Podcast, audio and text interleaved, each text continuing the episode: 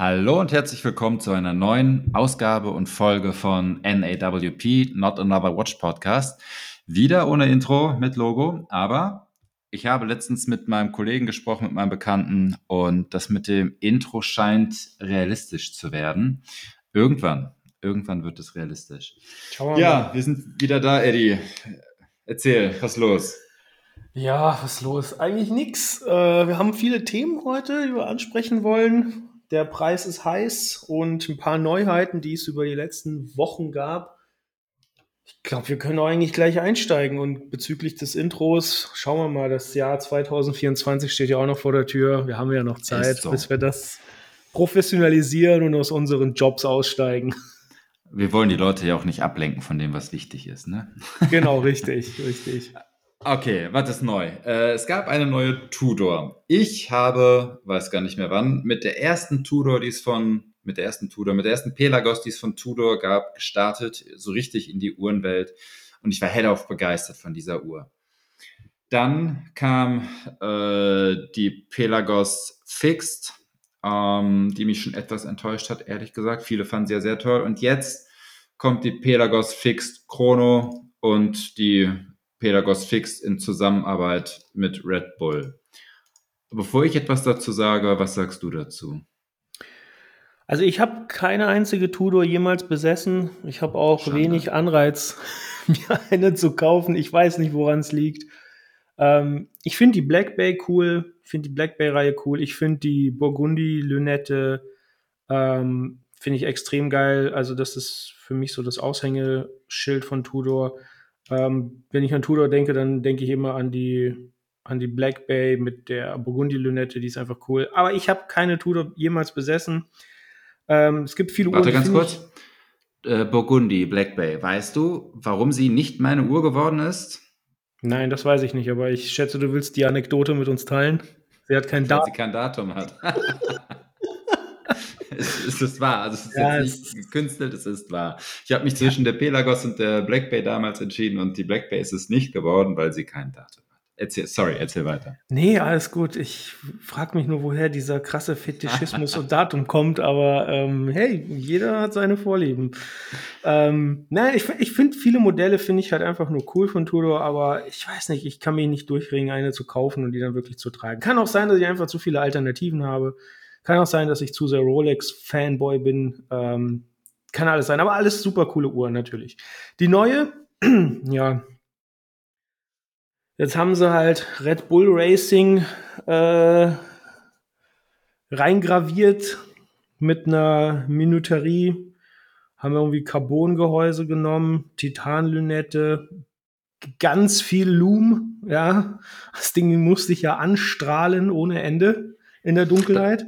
Das fand ich bei der Pelagos damals schon echt richtig cool. Also der Loom ist bombastisch, der Uhr. Das ja, kann ich positiv verfolgen. Das ist echt schön. Vor allem Auf jeden Fall, aber irgendwie ja. haut die mich nicht wirklich vom Hocker. Ich weiß auch nicht. Ich finde die, die Farbgebung, kann ich mich mit anfreunden. Echt? Ja. Also ich finde, ähm, Blau und Schwarz ist sehr schwierig. Und hier hast du noch rote Highlights, wenn man es so nennen möchte. Ja. Äh, ist für mich eine totale Fehlfarbgebung. Äh, Aber ich bin auch Schwarz und Blau, finde ich, passt einfach. Auch wenn auch bei Klamotten. Schwarz und Blau ist eigentlich so ein No-Go, finde ich. Also Kontrast kommt eigentlich nur durch das Weiße und die Lumen zustande, muss ich sagen. Ähm, Schwarz und Blau ist mir ehrlich gesagt gar nicht so, gar nicht so aufgefallen. Ich finde die Uhr an sich einfach ein bisschen, ja, keine Ahnung. Also erinnert mich so ein bisschen an die Moonswatch. Ähm, sie haben jetzt neue Materialien wieder benutzt oder mixen die Materialien, diesmal Titan und Carbon.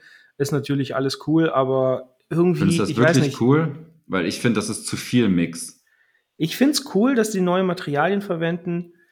Aber die gesamte Uhr an sich, die gesamte Komposition davon, ich nenne es mal so, ja, das Zifferblatt, die roten Akzente plus diese beiden Materialien, ich weiß nicht, was die Uhr mir eigentlich so aussagen will. Also, wenn ich die jetzt sehe, dann denke ich mir, okay, ich kann mich damit einfreunden, sieht irgendwo cool aus, aber äh, gut, Red Bull Racing, was auch immer das sein soll.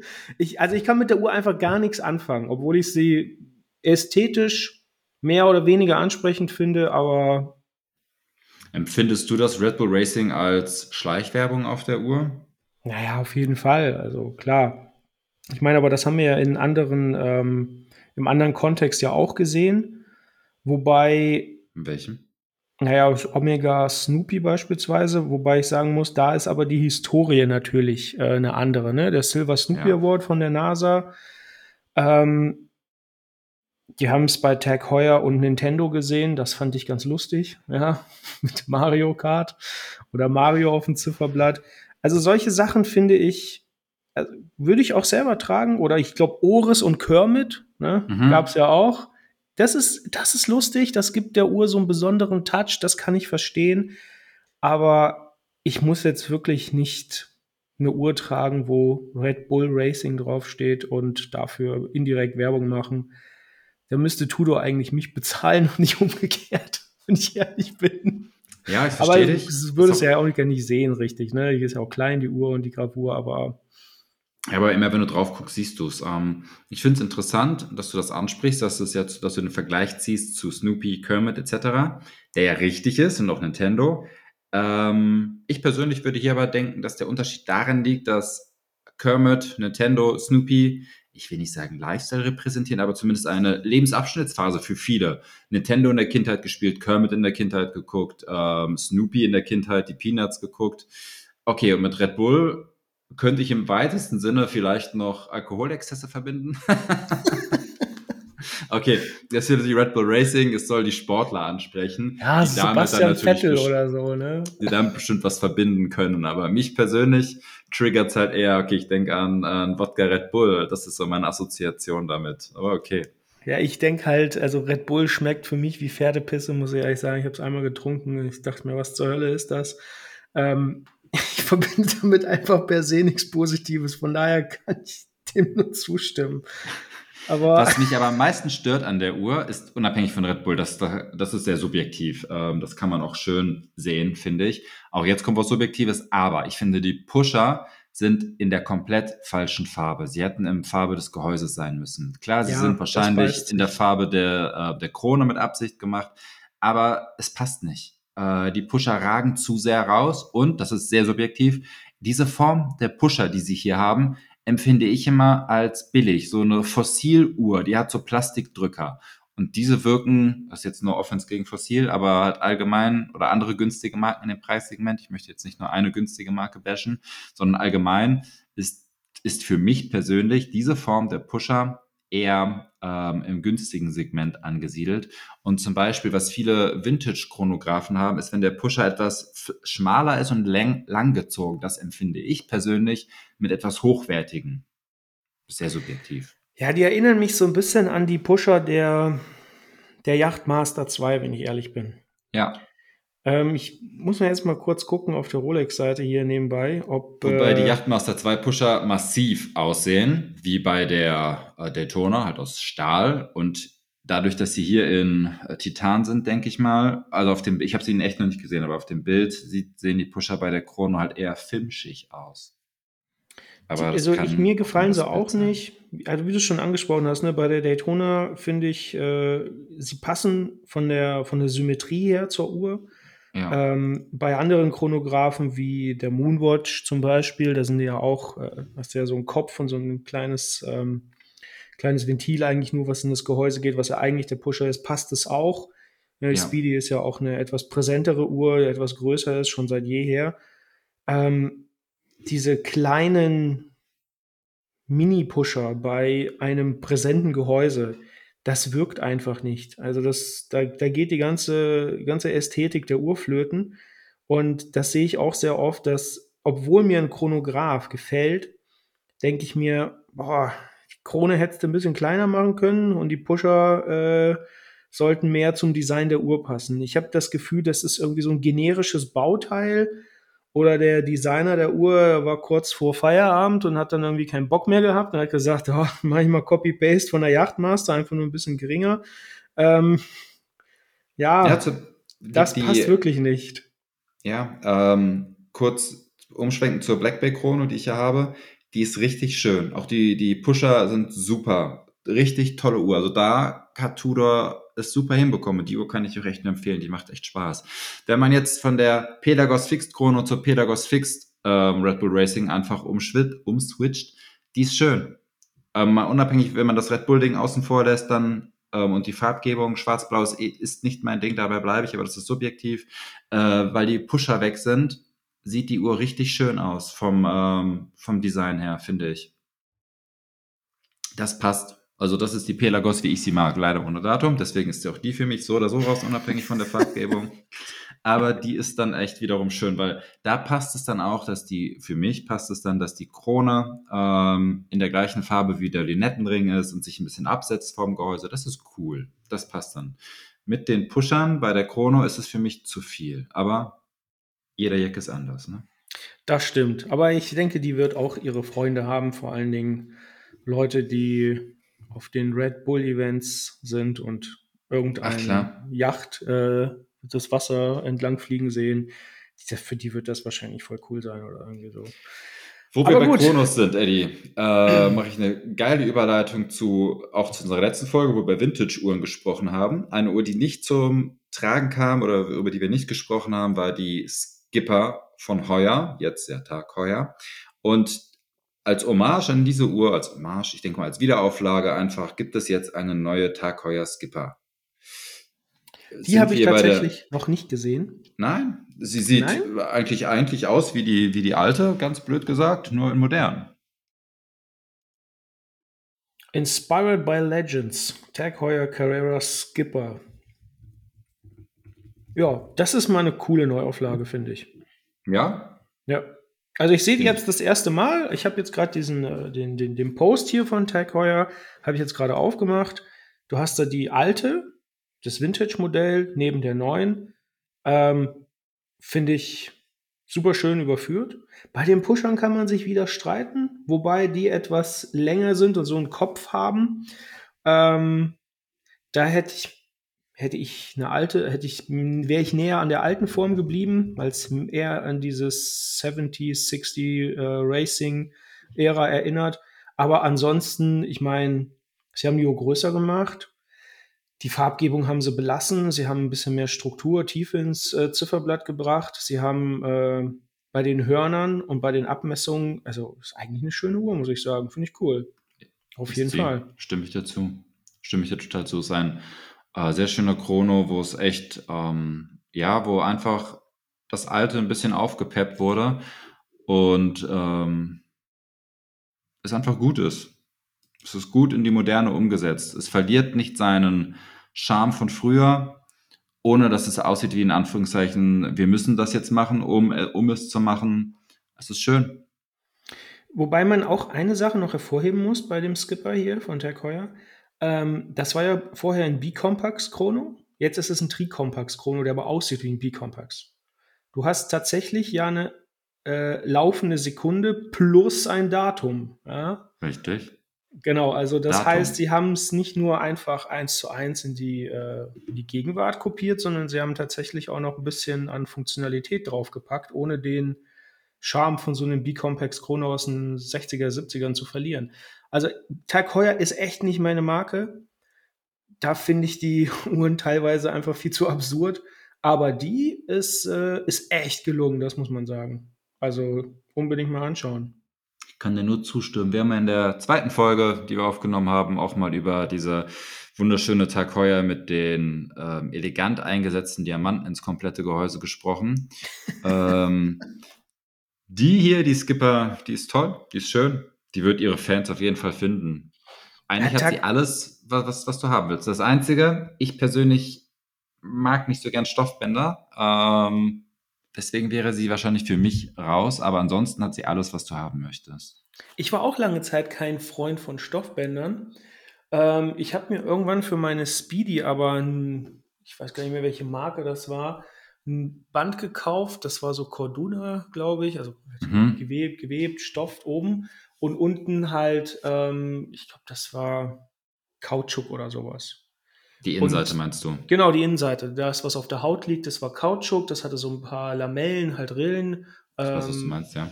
Dass die halt nicht die ganze Zeit hin und her rutscht, ne? wie, so ein, wie so ein Festivalband oder sowas. Und das war richtig angenehm, richtig cool. Und ähm, ich habe auch am Anfang habe ich mich ein bisschen geärgert, wenn ich da irgendwo überall gegengekommen bin, dass der Stoff halt so aufraut etc. Aber ganz ehrlich, nach drei Jahren ähm, sah es halt richtig geil aus. Also es sah, hatte schon richtig Patina, ne? ähm, sah halt auch getragen aus. Das gibt der Uhr oder kann der Uhr nochmal einen richtig schönen alternativen Charme geben.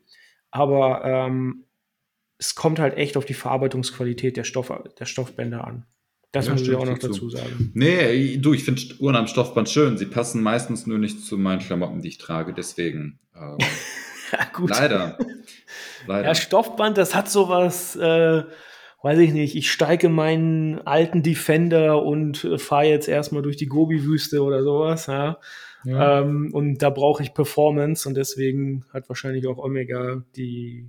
Ja, stimmt, Omega hat doch ihre neuen Speedmaster-Modelle auch mit der Option auf so ein Stoffband ausgestattet. Wenn ich mich ist das nicht erinnere. immer dabei? Also bei der damaligen Speedy, die ich hatte, war doch das Stoffband automatisch dabei. Ja, ja, die haben ein neues Stoffband. Das ist auch ein bisschen rauer auf der Oberfläche. Oder ein bisschen okay. feingliedriger. Ja, ja, muss man mal, musste mal schauen. Aber auf jeden Fall ähm, Stoffbänder, das muss halt passen, der Stil. Aber ansonsten.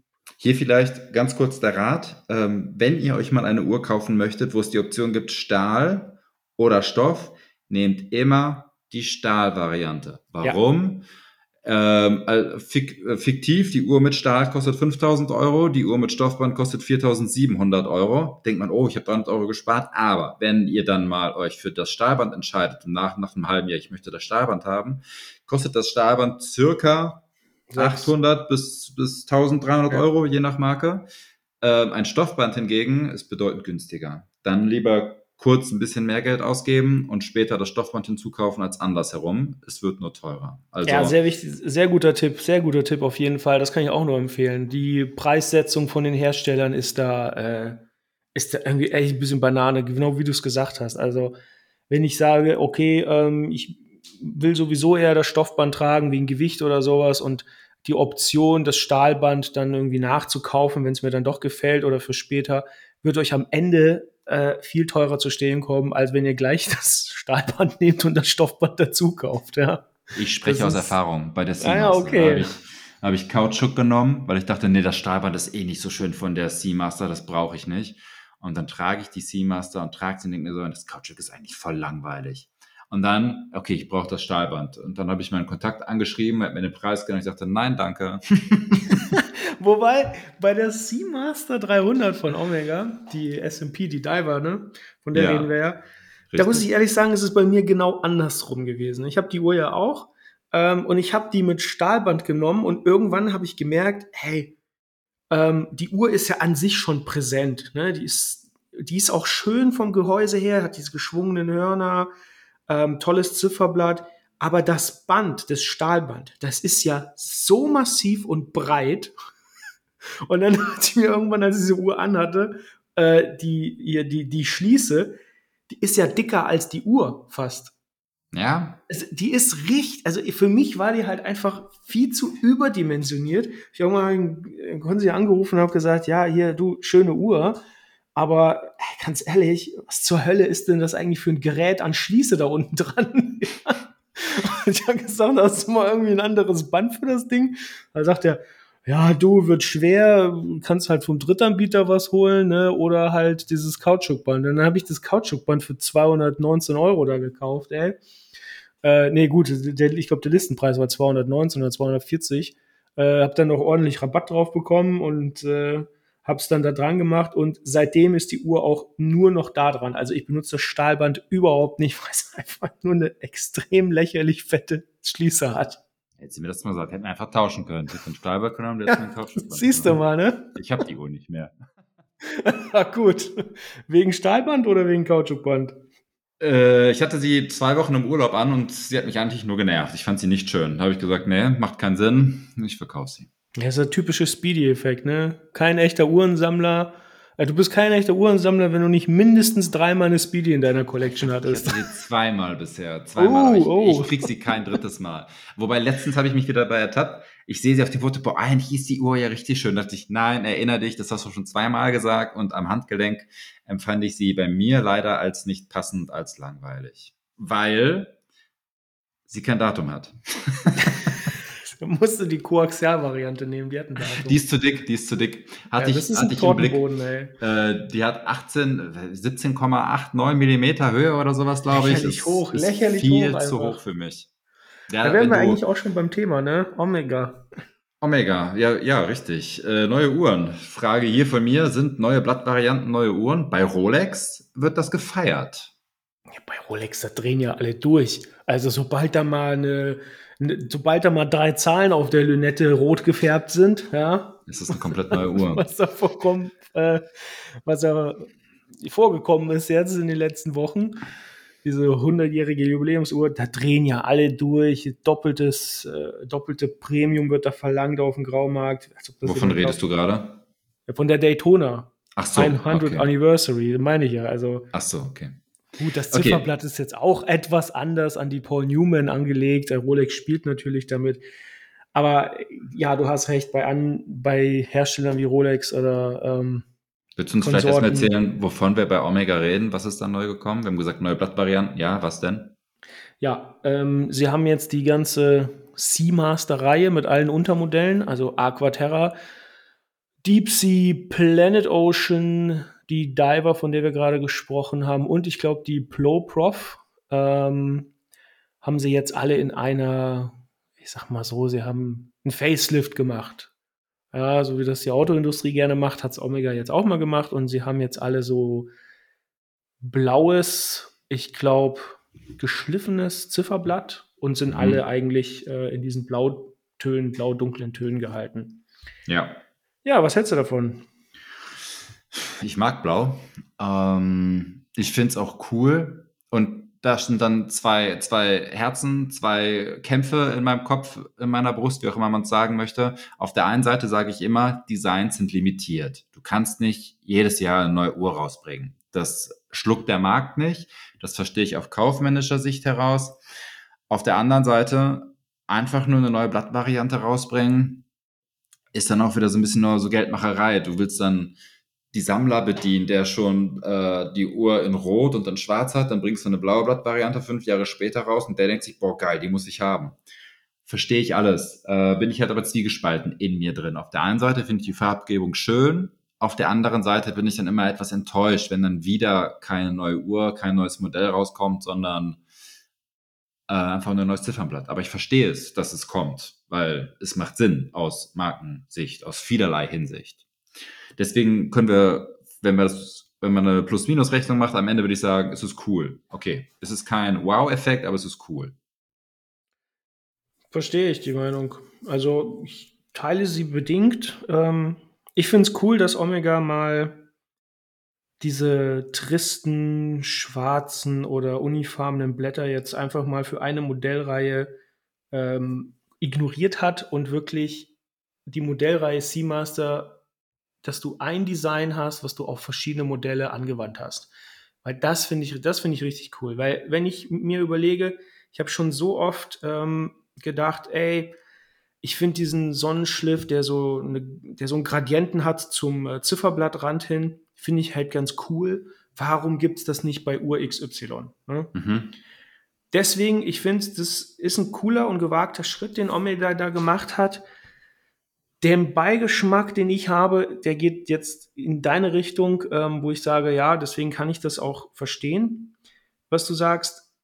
Omega hat halt einfach meiner Meinung nach, jemand, der schon länger in der, äh, im Uhrengame dabei ist, der weiß das Problem von Omega. Es sind immer diese Derivate, die erzeugt werden von aktuellen Modellen. Du hast Limited Editions, die du nicht mehr zählen kannst bei der Speedmaster. Klar.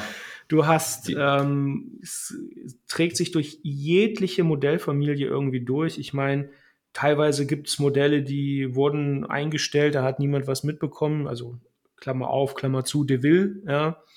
Reihe, speziell der Chrono, den habe ich auch irgendwo hier rumliegen, ist mir auch irgendwann zu dick geworden bei, bei der Höhe, trage ich jetzt auch kaum mehr. Aber ich finde es, auf der einen Seite finde ich es gut, dass sie eigentlich mal eine Modellreihe, so ein richtiges Facelift drüber gemacht haben, wo du äh, Designelemente über verschiedene Uhrentypen findest. Auf der anderen Seite begeistert es mich nicht wirklich, weil ich mir denke, ich werde definitiv eine Uhr von Omega finden, die so ähnlich aussah in den letzten 20 Jahren. Ist so. Und ja, ist so. Und ähm, ich meine, Omega ist jetzt nicht einfach nur irgendein Uhrenhersteller, ne, sondern es ist einer der großen Platzhirsche. Und da finde ich es manchmal schon so ein bisschen traurig, ähm, dass neue Uhren in Anführungsstrichen, naja, es ist einfach nur generisch. Nimm die Seamaster, klatschen ein anderes, einen anderen Zeigersatz drauf, mach mal eine Goldlünette oder eine, weiß was ich was, aus Metalllünette. Ähm, und der Deckel, der Gehäuseboden hat irgendein Emblem, am besten von irgendwelchen Olympischen Spielen. es ist wirklich, also es ist, es ist total, als, als ob du es aus dem Baukasten generiert hast. Ne? Also, keine Ahnung, stellst ein paar Parameter ein. Ich, ich wette, Omega, also die müssten sowas haben, ne? wie, so, wie so ein KI-Modell. Du drehst an irgendwelchen Parametern, drückst auf Enter und hinten kommt das Design raus. und das ja. finde ich ein bisschen, ja, das, das gefällt mir halt nicht so. Es ist aber immer noch eine coole Marke und wenn man sich die, die ikonischen Teile anschaut, Speedmaster, und die Seamaster. Ähm, sind tolle Uhren, sind krasse Uhren, aber links und rechts, es ist leider, es ist leider zu vorhersehbar. Gibt, es gibt keinen Wow-Effekt mehr für den äh, geneigten Uhrensammler. Ja, der, der fehlt leider. Wenngleich, das, ähm, da frage ich mich dann immer, was wäre, wenn jedes Jahr ein neues Modell rauskommen würde? Wäre das cool? Natürlich nicht. Dann hättest du wahrscheinlich dasselbe in Grün, da hast du recht. Ja. Ähm, wenn ich mir die beiden großen Mits vergleiche, Rolex und Omega nebeneinander, für mich persönlich hat Rolex einfach die bessere Strategie, weil sie ihre ikonischen Uhren, und das ist das fast das gesamte Portfolio, ähm, sie, ich habe das Gefühl, sie überdenken die Änderungen sehr, sehr stark, wenn sie welche machen. Stimme ich Und dazu. wenn, dann sind sie subtil, aber diese subtile Änderung wirkt, also das führt dazu, dass du das Gefühl hast, okay, die Uhr wirkt jetzt anders. Es ist echt komisch, wenn man das so hört, aber ähm, beispielsweise, ich habe jetzt neulich die, äh, die Hulk von meinem Vater gehabt, in der Hand gehabt und ich habe die, äh, die Starbucks getragen ich habe dann beide Uhren nebeneinander in der Hand gehabt und dachte mir, es ist dasselbe Modell, es liegt nur ein paar Jahre auseinander, aber ähm, gut, die Hörner sind jetzt ein bisschen dünner oder dicker, je nachdem. Äh, das, das Band ist immer noch dasselbe, es hat nur eine leicht andere Form, aber global betrachtet, es sind echt zwei verschiedene Uhren. Das ist echt faszinierend. Bei Omega, wenn ich jetzt eine Seamaster ähm, Diver nehme, die jetzt beispielsweise dieses neue Zifferblatt hat, was unglaublich cool ist, keine Frage. Wenn ich da das Standardmodell nebeneinander lege oder eine Variante in Schwarz, ähm, das ist immer noch dieselbe Uhr. Gut, weil es auch dieselbe Form hat, etc. Aber wenn es ein Makeover gibt, und das, das ist mein Punkt, von einer Seamaster-Generation zur nächsten, ähm, ich, also, ich, ich weiß nicht, wie ich sagen soll. Es sollte sichtbar sein, leicht erkennen. Also zumindest, ich verstehe, ich denke, du willst ausdrücken, dass man das bei näherer Betrachtung bemerken sollte. Richtig. Wenn ich jetzt ein Laserzifferblatt, also ein Laserwellenzifferblatt nehme und in die vorherige Variante einbaue mit, ähm, mit dem Keramikblatt, dann habe ich das Gefühl, die Unterschiede, jetzt mal das Band weggenommen, äh, ja, das ist sowieso viel zu dick und viel zu auftragend, äh, habe ich das Gefühl, okay, was ist jetzt wirklich anders? Also ja, das Zifferblatt äh, ist jetzt dasselbe, das Gehäuse ist irgendwie dasselbe. Ich habe das Gefühl, dass die Änderungen, die Omega macht, obwohl sie drastischer sind, nicht dazu führen, dass ich das Gefühl habe, okay, es ist wirklich was Neues, Bahnbrechendes. Und deswegen habe ich das Gefühl, egal was Omega irgendwie macht, es ist irgendwie immer dasselbe. Also es, ich weiß nicht, ob der Cut einfach nur von einem Modell zum anderen zu groß ist ähm, und man einfach nur die wirklich die Charakteristika der Uhr, beispielsweise dieses, das, das Banddesign oder die Wellen auf dem Zifferblatt in Erinnerung hat äh, ich habe das Gefühl, bei Rolex ist das einfach ganz, ganz anders. Und da ist der Wow-Effekt, wenn man es in der Hand hat, ne, vorausgesetzt. Auf Bildern ist es was ganz anderes. Äh, ist es halt irgendwie für mich persönlich was anderes. Aber es kann auch sein, dass ich einfach nur Fanboy bin, ja, und äh, den Charme, den Omega hier mir präsentiert, einfach nicht erkenne. Klar, ist ein Ich hoffe, es ist klar geworden, was ich, ich meine. Ja? Dich. Ich verstehe dich. Äh, wo wir jetzt so viel über Rolex gesprochen haben, hätte ich, hatte ich ja schon in einem Instagram-Post angekündigt, dass wir euch etwas erzählen wollten, äh, was ihr sehr wahrscheinlich nicht über Rolex wisst. Aber wir wollten diese Folge, diese, wir möchten diese Folge hier heute nicht zu sehr in die Länge ziehen. Deswegen skippe ich das mal auf das nächste und dann können wir dem Ganzen auch mal die 20, 30 Minuten widmen, die das Thema verdient. Und es ist wirklich interessant, wie ich finde. So viel schon mal gesagt. Ähm, zwei Sachen hätte ich noch für heute, Eddie. Zum einen, wo wir die ganze Zeit auch über Bracelets sprechen. Sind Uhren mit integrierten Bracelet immer noch der Shit, der sie vor zwei, drei Jahren waren, oder hat der, ist der Hype zu Ende? Gute Frage. Ich würde sagen, ähm, das integrierte Bla Bracelet, das war ja immer ein, es ist ja immer ein historisches Thema, ne? Gerald Genta, Hayek und wie sie alle heißen. Ähm, war immer ein historisches Thema in der Uhrenwelt, Quarzkrise etc. In den High Horology Marken eher wenig, also sehr präsent immer. Die Royal Oak, die Nautilus beispielsweise ähm, haben das ja bis in die Neuzeit weiter fortgeführt. Das sind ja auch diese ikonischen Modelle, die man so ja, von Patek und äh, von AP kennt. Ich habe das Gefühl, in der letzten Zeit, in den letzten zwei, drei Jahren, ist halt diese Designsprache vom integrierten Bracelet ähm, von so gut wie jedem Uhrenhersteller übernommen worden.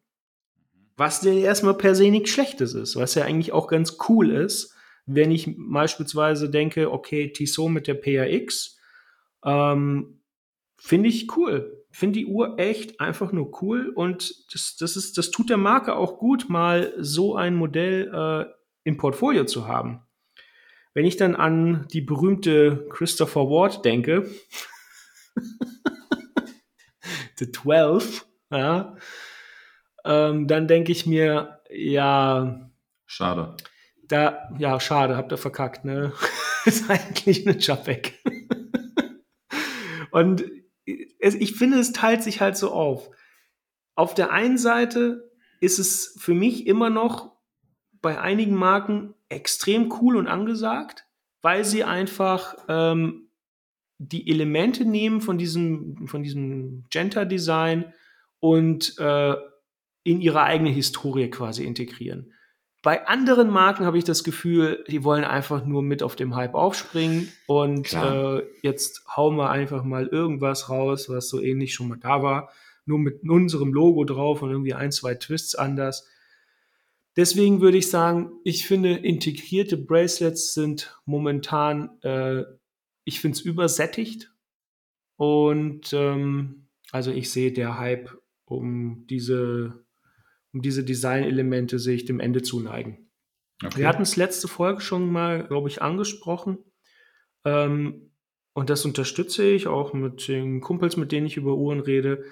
Dresswatches am Lederband ähm, sind immer mehr auf dem Schirm. Okay. Ich weiß, okay. das ist gar nicht dein Thema. ich, äh, nee, ich habe ich, hab ich jetzt keine Meinung zu subjektiv. Ähm, ja, ist nicht meins. Ähm, objektiv habe ich es nicht so präsent wahrgenommen an anderen Menschen, was aber nichts bedeuten mag. Äh, deswegen kann ich dazu jetzt nicht, nichts weiter sagen. Ähm, ich vertraue dann deiner, eurer, eurer, eurem Blick dafür, dass es äh, präsenter wird.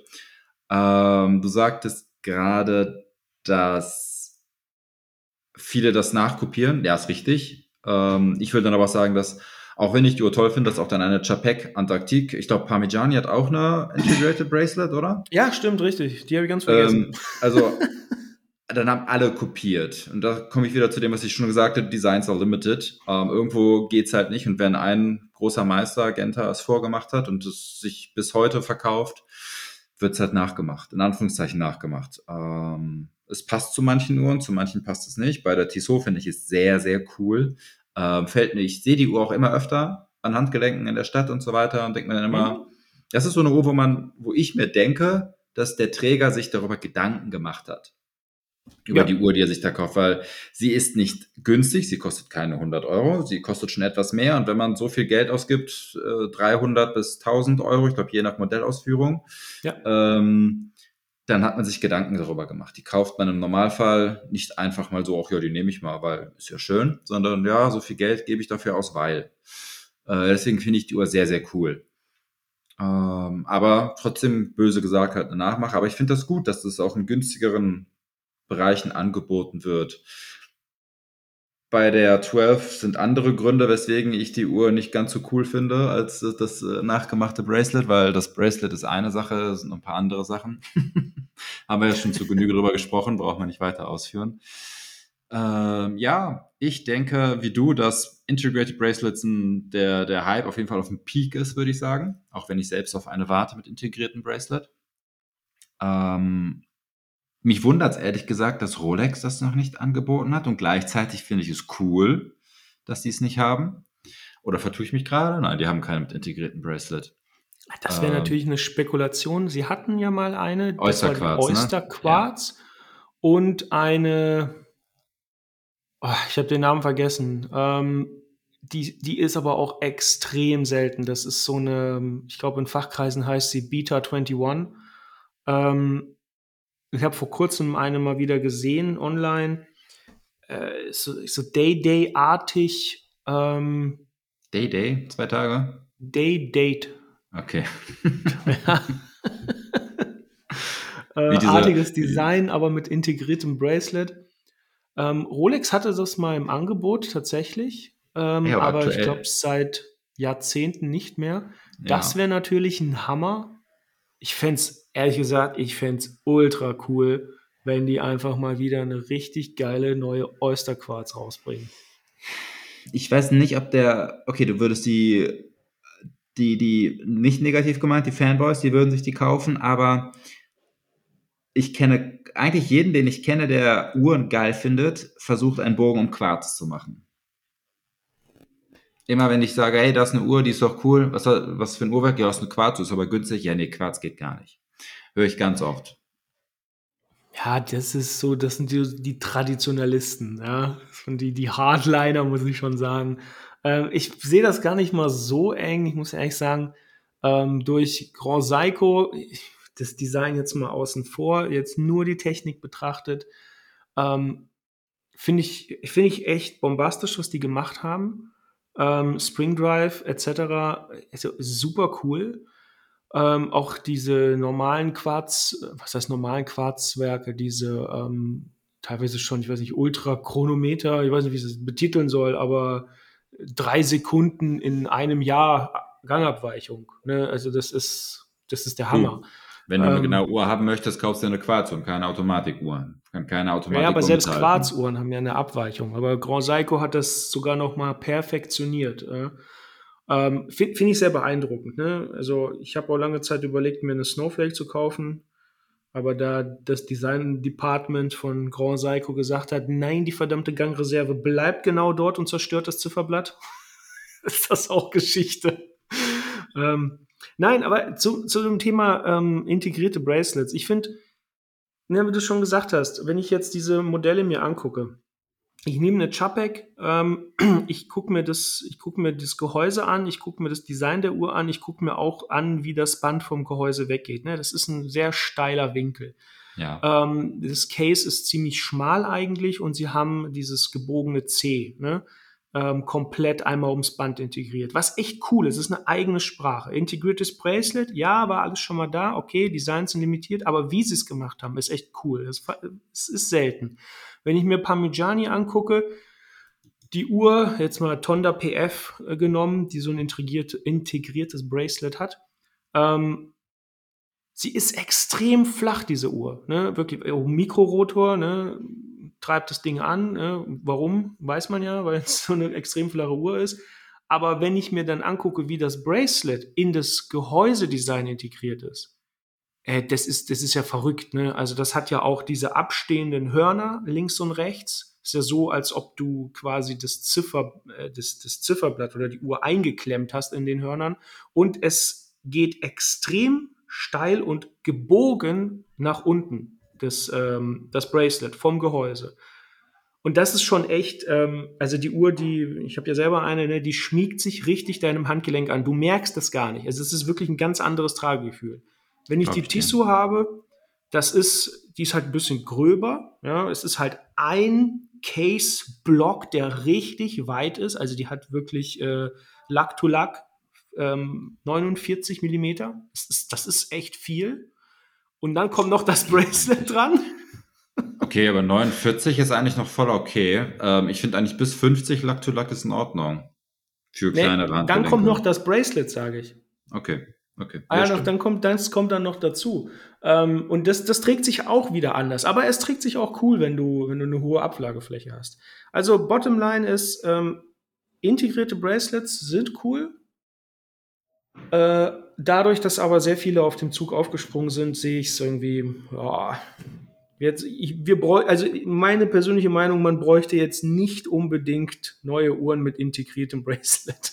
Okay, da stimme ich dazu. Aber es ist ja auch so, dass eigentlich die ganzen, ja, die ganzen Otologie-Marken haben eigentlich eine Reihe und allgemein ist es ja meistens so, auch Vacheron, okay, Vacheron ist Otologie. Ähm, hier, komm, gib mir den Namen. Der, der Schmuckhersteller, nicht Cartier, sondern der andere, ich komme gerade nicht drauf. Chopin. Genau, die haben ja auch ihre ähm, Alpine, Alpine Eagle. Eagle. Ähm, ja. Weiß nicht, ob ich das so um Odorologie bezeichnen würde. Ist auf jeden Fall schon höhere Uhrmacherkunst, aber auch die haben eine Reihe halt Alpine Eagle. Es ist halt immer eine Reihe, die die äh, Marken haben mhm. mit einem Integrated Bracelet. Das finde ich okay, das passt. IBC hat auch eine, ne? Die Engine ja? hier. Ach so. Die haben wir auch auseinandergenommen. Die darf man nicht vergessen. da war wir doch müssen, was. Wir müssen öfter positiv über eine Uhr sprechen. Hier möchte ich hervorheben, wir haben heute die Skipper sehr gelobt von Tag Heuer. Obwohl wir keine ja, Tag Heuer-Fans sind, wir haben die Skipper sehr, sehr gelobt. Ich muss ehrlich sagen, Tag Heuer, ne? Es, ich habe manchmal das Gefühl, wenn ich mir die Uhren angucke und wenn ich die raten müsste, wie sehr sie mir gefallen, und das über die Zeit hinweg, das ist so, als ob du ein Shitcoin tradest. Die Ausschläge sind einfach nicht normal. Ja? Mal ist eine Uhr da, die finde ich richtig, richtig gut. Ja, wie die Skipper, wirklich perfekte Umsetzung. Und dann kommt irgendwann wieder so ein Ding, wo ich mir denke, was habt ihr geraucht, Leute? Es kann doch nicht sein. ja, und hier ist der Unterschied, ähm, was habt ihr geraucht, Leute? Nicht wie bei Hublot, wo man sagt, was habt ihr geraucht? Irgendwie geil, aber total krass und krank, sondern hier ist es, was habt ihr geraucht? Wie, wie furchtbar. Da ist halt kaum was genau. Positives genau. dran erkennbar. Ja, bin ich voll bei dir. Bin ich voll bei dir. Ähm, Finde ich selbst aber interessant, dass es die Marke dann trotzdem schafft, halt diesen Spagat hinzubekommen. Also, äh, dass sie in Anführungszeichen am Leben bleiben, dass sie diese Extremvarianten ins Negative haben und dann halt auch dieses extrem Positive. Also ich rede jetzt halt nur meine persönliche ästhetische Empfindung, wenn ich die Uhren angucke. Ich meine. Die teilen aber viele. Ich meine, wenn du ein Rapper bist, der unbedingt mal so ein richtig krankes Stück braucht, dann geh zu Tagoya und hol dir diese Diamant-Scattered-Uhr da. Okay, aber die holen, dann holen sie sich, glaube ich, eher so eine Iced Out AP oder egal. Ich bin kein Rapper, ich weiß es nicht. Vielleicht ist auch Takoya der Shit bei denen momentan. Das ah. weiß ich auch nicht, das kann ich auch nicht sagen. Iced Out sorgt dir dafür, dass deine Uhr im Normalfall, wenn es äh, Aftermarket gemacht ist, eher weniger wert ist als Mehrwert. Äh, eine geile Überleitung zu den aktuellen Marktpreisen. Ich hatte dir mal einen Link geschickt. Ähm, ja. Gefühlt ist es ja so, dass die Uhrenpreise im freien Fall sind. Dann habe ich dir, so? Das ist es ja. Also, das ist die Frage. Ist das so? Ähm, die Nicht-Hype-Modelle, ja, auch bei den Hype-Modellen fühlt es sich so an, aber den Link, den ich dir geschickt habe, ähm, das ist watchcharts.com. Ähm, da haben die mal über die letzten sechs Monate kann man sich angucken, wie sich die, der Value, der Wert verändert hat. Und bei den Rolex-Modellen, okay, bei der ähm, Hulk 116610 LV sind es 10% Minus, aber im Durchschnitt kommst du am Ende auf 4, 5 Prozent und das ist nicht viel. Ja, also Das ist, also ich habe das gesehen. Ich war am Anfang äh, ein bisschen, überkam mich so diese Skurrilität diese, dieses Artikels. Ähm, die haben ja ein Uhrenportfolio gebildet, also quasi wie so ein Uhren-ETF, ja, ja, der vollgepackt ja. ist mit irgendwelchen ähm, Rolex-Uhren, verschiedene Daytona-Modelle, verschiedene Ausführungen. Hulk war da drin und äh, ich glaube auch eine Datejust mit das, das alles drin. Oyster Perpetual, Daytona in Bicolor, Daytona Vollgold, ja, ja. Day-Date etc. Also eigentlich alles.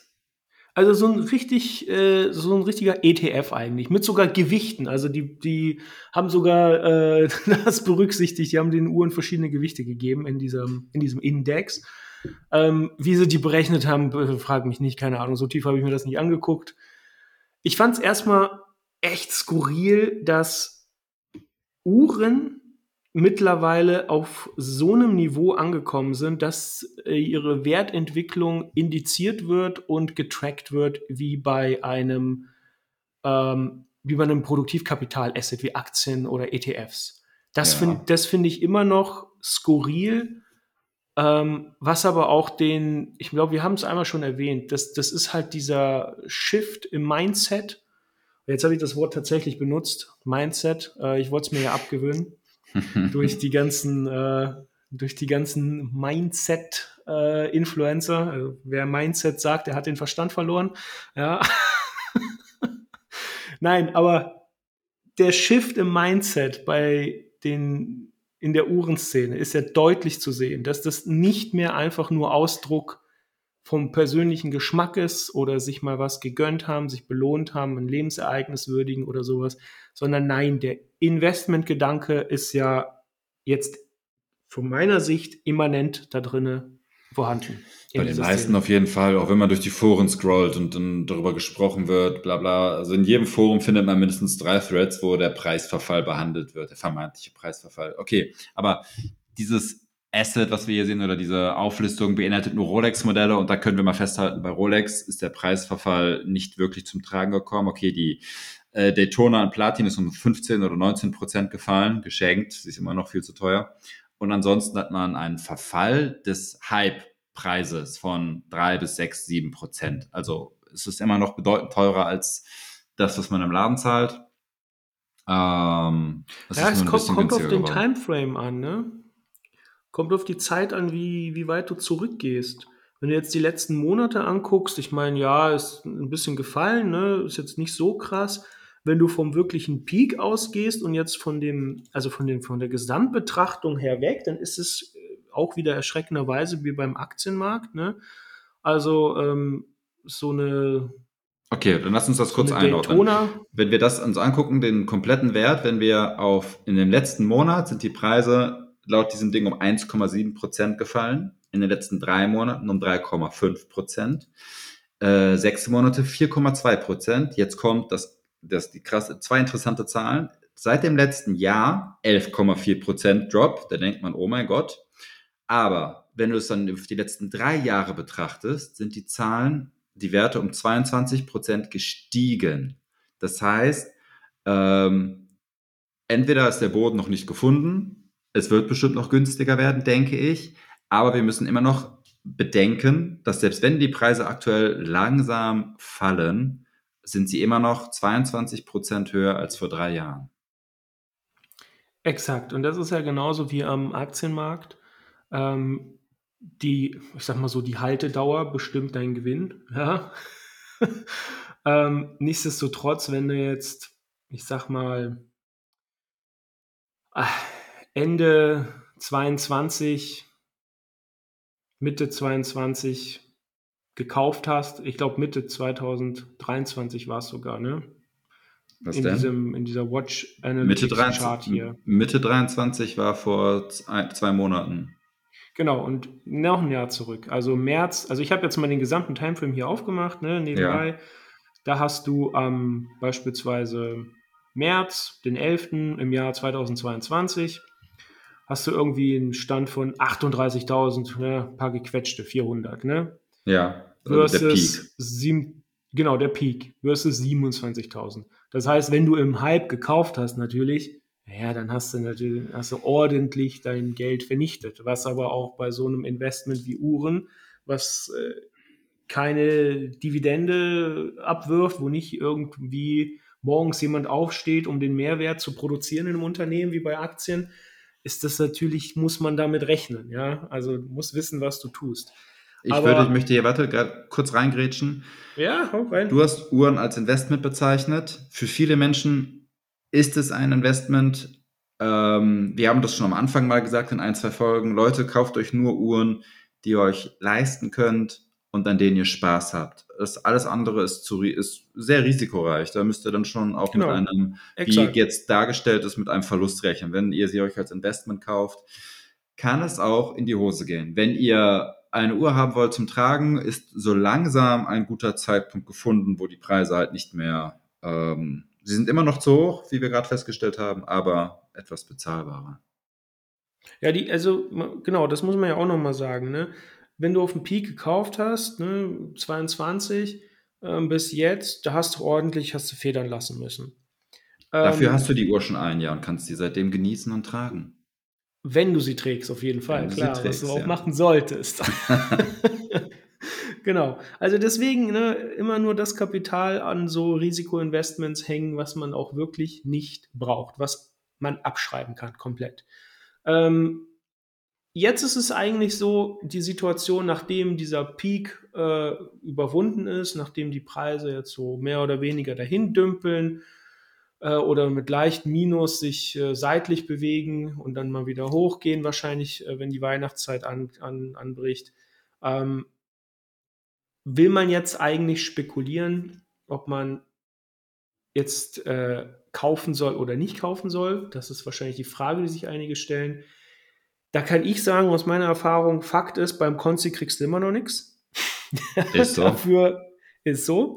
Ähm, war erst neulich da, habe gefragt wegen der GMT, ähm, sagte mir, ja, du als Kunde kriegst du zwei Jahre, dann garantiere ich es dir.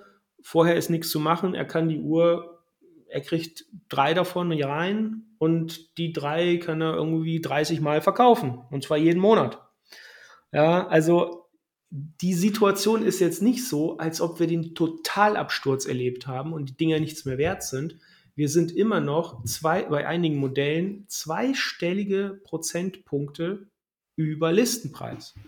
Ja, wenn du heutzutage eine Starbucks kaufst für knapp 10k, die kriegst du für 14 los. Und das innerhalb von zwei Wochen, denke ich mal. Also das ist das, was äh, was mir so berichtet wird. Eddie. Daytona genauso. Eddie, ich weiß da was ja. für dich. Es gibt so einen Anbieter im Internet, der bietet Schulungen an. Dann, war, dann kriegst du die Uhr innerhalb von einer Woche. Vielleicht probierst du das mal aus. So, ich halte mich fern von Leuten, deren Name nicht länger ist als drei, äh, nicht länger ist als drei Buchstaben. Lassen wir das. Lassen wir das. Ähm, Nein, aber ähm, du weißt, worauf ich hinaus will. Also Ach, wir haben immer noch, äh, immer noch weit über Liste. Ja, ähm, das zieht die Leute immer noch an. Ähm, ich, ich sag's ja auch mal ganz ehrlich, also als ich damals meine äh, hier Starbucks abgeholt habe, ne, ähm, da hat mir mein Konzi gesagt, weißt schon, was du dafür auf dem Markt kriegst, ne? Ich gesagt, nee, was denn? Dann hat er gesagt, ja, rate mal. Dann habe ich gesagt, ja, wahrscheinlich so 15, ne? Dann sagt er, nee. Dann habe ich gesagt, da drunter oder was? Dann sagt er, nein, drüber. Ich habe gesagt, okay, 16. Sagt er, nee, noch mehr. Dann habe ich irgendwann 19 gesagt, um die Diskussion einfach zu beenden, damit ich den Preis höre. Dann sagt er mir wieder, nee, noch mehr.